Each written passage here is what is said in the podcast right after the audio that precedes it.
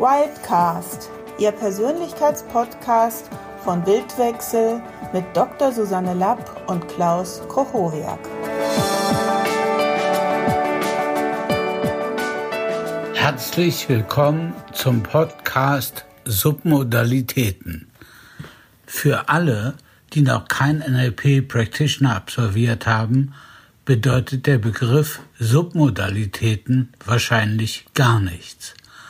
Allerdings ist die Beschäftigung mit diesem NLP-Konzept sehr spannend und inspirierend. Fangen wir mit der Begriffsbestimmung an. Sub ist eine lateinische Vorsilbe und bedeutet so viel wie unter bzw. untergeordnet. Modalitäten bezieht sich auf, auf die fünf Modalitäten unserer sinnlichen Wahrnehmung, also visuell, auditiv, kinästhetisch, gustatorisch und olfaktorisch. Wir können Submota Submodalitäten also mit Untereigenschaften in den verschiedenen Repräsentationssystemen übersetzen. Zum besseren Verständnis beginnen wir gleich mit einer kleinen Übung. Erstens, denke an eine Person, der gegenüber du eine starke Emotion hast egal ob positiv oder negativ. Zweitens, mache dir bewusst, wie du an diese Person denkst. Siehst du vor deinem geistigen Auge die ganze Person oder nur ein Brustbild? Siehst du einen Film oder ein Standbild? Viertens, hörst du die Stimme? Fünftens, ist das Bild schwarz-weiß oder in Farbe? Sechstens, wo in deinem Vorstellungsraum befindet sich das Bild? Direkt vor dir, links, rechts, oberhalb oder unterhalb deiner Sehachse? Siebtens, welche Körperempfindungen stellen sich ein, wenn du an diese Person denkst? Achtens, wie genau nimmst du die Empfindung wahr? Zieht sich etwas zusammen? Ist es ein warmes Gefühl oder eher ein Druck? Du hast jetzt eine Vorstellung von den Submodalitäten dieser Vorstellung. Und jetzt kommt die eigentliche Überraschung.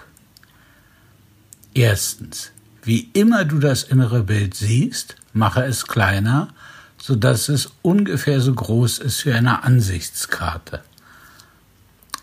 Zweitens, jetzt mache es schwarz-weiß.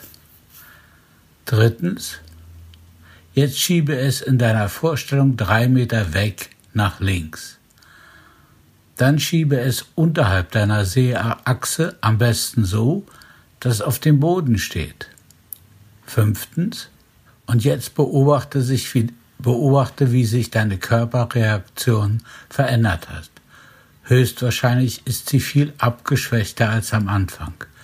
Vielleicht hat sich aber auch qualitativ verändert. Bitte beachte, wir haben während dieser Übung überhaupt nicht am Inhalt eurer Beziehung gearbeitet und trotzdem hat sich die emotionale Reaktion auf die Vorstellung verändert. Aber es kommt noch besser. Dieser Effekt überträgt sich sogar auf die reale Welt. Dies möchte ich an einem Beispiel erläutern. Ich hatte ein Coaching mit einem Tennisspieler. Er erzählte mir, dass er zweimal gegen einen Spieler verloren hat, der in der Rangliste etwas unter ihm stand. Seit dieser Erfahrung ist dieser Spieler zu einem Angstgegner geworden. Das heißt, gegen ihn spielt er seitdem deutlich unter seinen Möglichkeiten. Ich bat ihn, an diese Person zu denken. Er sah ihn oberhalb seiner Sehachse und fühlte sich dabei klein und schwach. Ich bat ihn, das Bild unterhalb seiner Seeachse zu platzieren und etwas kleiner zu machen. Seine Physiologie veränderte sich sofort. Er richtete sich, richtete sich auf und lächelte. Ich fragte ihn, wie es ihm jetzt geht, und er sagte, ich fühle mich viel selbstbewusster und die Unsicherheit ist weg. Später berichtete er mir, dass er das nächste Spiel gegen diesen Spieler gewonnen hat, aber was für ihn viel wichtiger war, er hat sein Spiel gemacht. Dieses Beispiel ist erstaunlich, da der objektive visuelle Eindruck des anderen Spielers nicht viel anders war als bei den Spielen davor.